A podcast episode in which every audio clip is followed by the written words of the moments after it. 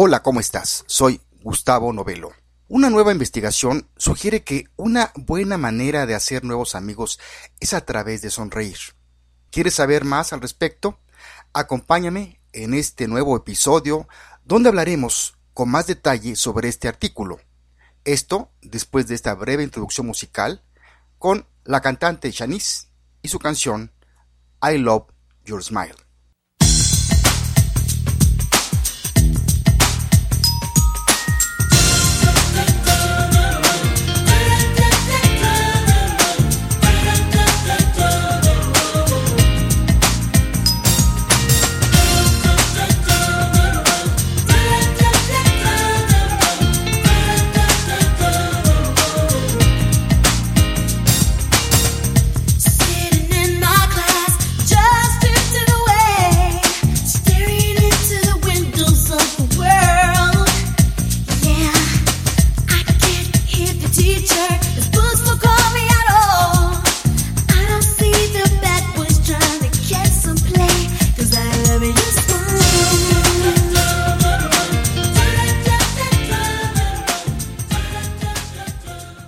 Me da mucho gusto que me acompañes una vez más en otro episodio de Salud Mental, en este caso el número 214. Soy Gustavo Novelo y te saludo desde mi bella e interesante capital mexicana, aquí en el piso 28 del World Trade Center, desde el centro de la noticia de Psicología al Día. Sonreír y reír tiene un efecto positivo en nuestro bienestar y nuestras relaciones. Pero a medida que hacemos la transición de niños a adulto, tendemos a perder la costumbre de practicar estas conductas.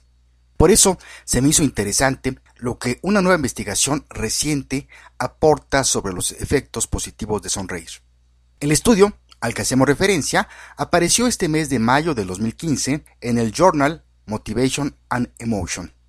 En él se dice que las emociones positivas funcionan porque la gente está mucho más en sintonía con las emociones positivas cuando se forman nuevos lazos que las negativas, como la ira, el desprecio o la tristeza. Algo que hay que remarcar es que la sonrisa debe ser sincera.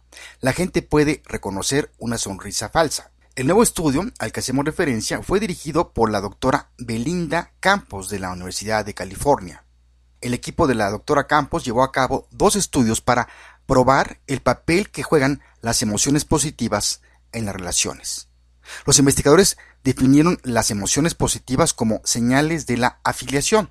En el primer estudio fue con 66 parejas de novios donde se quiso probar qué tan conscientes eran de las emociones positivas de sus parejas. La prueba se llevó a cabo mientras las parejas estaban siendo objeto de burlas o estaban discutiendo relaciones pasadas. El segundo experimento analizó cómo la gente está en sintonía con las emociones positivas y si éstas ayudan a formar nuevos lazos sociales.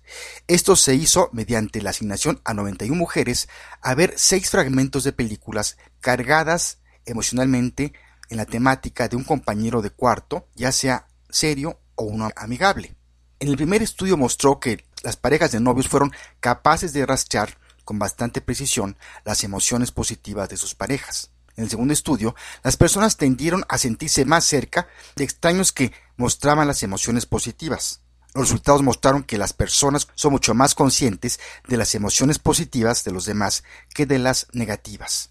Una de las conclusiones del estudio es que al encontrarnos en situaciones en las que se pueden formar nuevas relaciones, los humanos sintonizamos más con lo positivo casi instintivamente, la doctora Campos y su equipo también descubrieron que en las personas que muestran emociones positivas muestran la llamada sonrisa de Duchenne. La sonrisa de Duchenne es espontánea, genuina y atractiva. La definió como tal en 1862 el neurólogo francés Duchenne de Boulogne, quien escribió que una sonrisa falsa solo involucra a los músculos de la boca y los labios, mientras una sonrisa sincera activa además los músculos que rodean los ojos. Esta sonrisa se produce principalmente cuando la gente es sincera y feliz. Se ve como un signo fiable de la verdadera filiación y la voluntad de cooperar con otra persona y ayuda a fortalecer los lazos sociales. La doctora Campos cree que la mayoría de la gente es muy perceptible consciente o inconscientemente de su presencia o ausencia en las conversaciones y que a la vez somos buenos en la lectura de una sonrisa falsa. Los investigadores creen que la conciencia de las emociones positivas de los demás puede proporcionar información importante en las relaciones.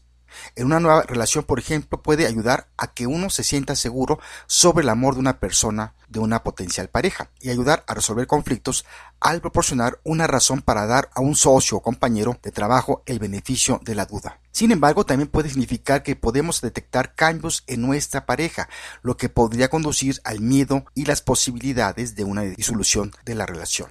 Otras investigaciones científicas han demostrado que reír y sonreír proporcionan una serie de beneficios para la salud. Más aún, pueden tener un efecto positivo en todas las áreas de nuestras vidas. Cuando reímos y sonreímos, se producen una serie de cambios fisiológicos en el cuerpo, usualmente sin que estemos conscientes de que esto ocurra. Por ejemplo, los neurotransmisores llamados endorfinas se liberan cuando sonreímos. Estos neurotransmisores son activados por los movimientos de los músculos de la cara, los cuales son interpretados por el cerebro, que a su vez libera estas sustancias químicas. Esto se conoce como la hipótesis de la retroalimentación facial.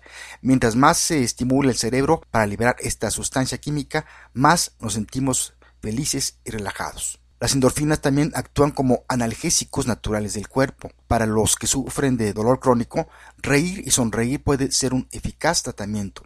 A medida que se incrementan las endorfinas, se reduce el cortisol, la hormona del estrés.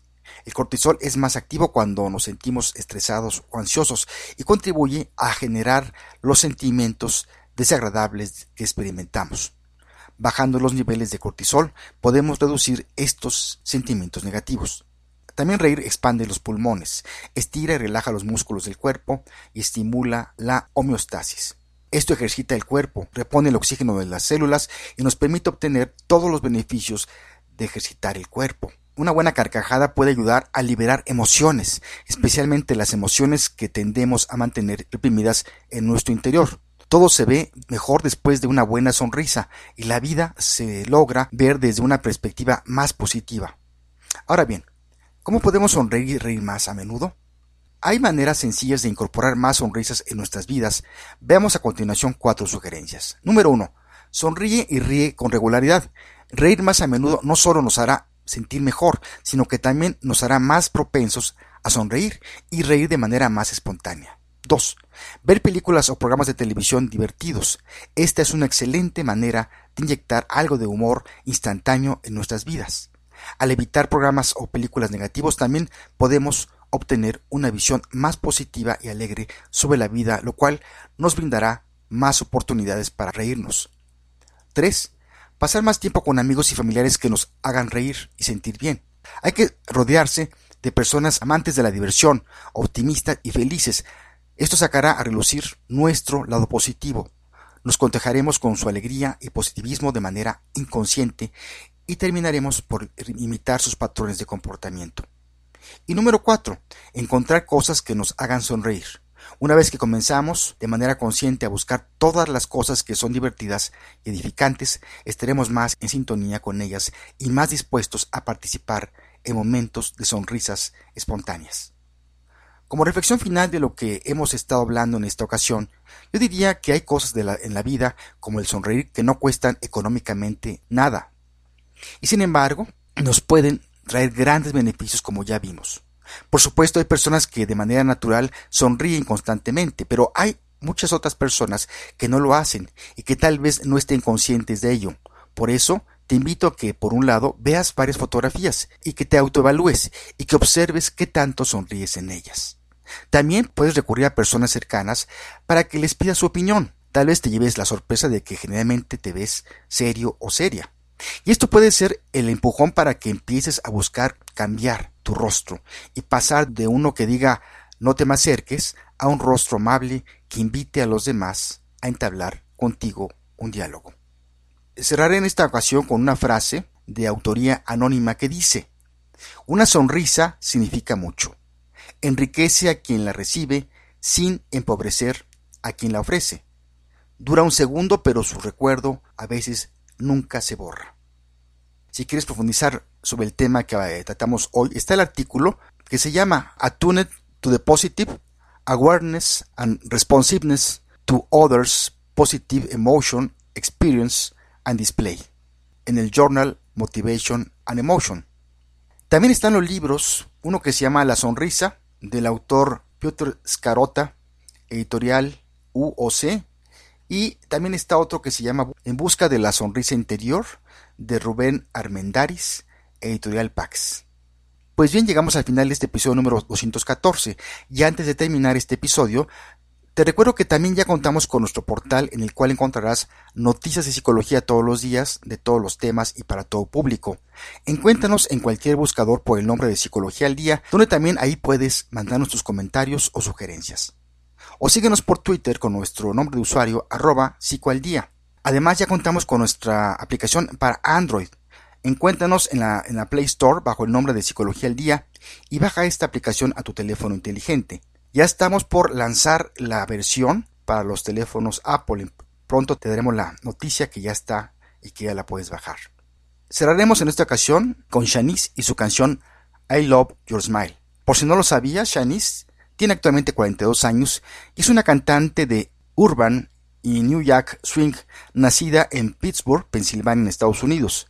En su juventud participó en diversos musicales y apariciones espontáneas en televisión en 1984 formó parte del reparto secundario de la serie Kids Incorporated y poco después participó en el programa Star Search. Su éxito más grande es precisamente con la canción que cerraremos, I Love Your Smile. Me despido de ti y te mando un fuerte abrazo donde quiera que te encuentres en tiempo y lugar. Soy Gustavo Novelo, te espero por aquí, hasta la próxima.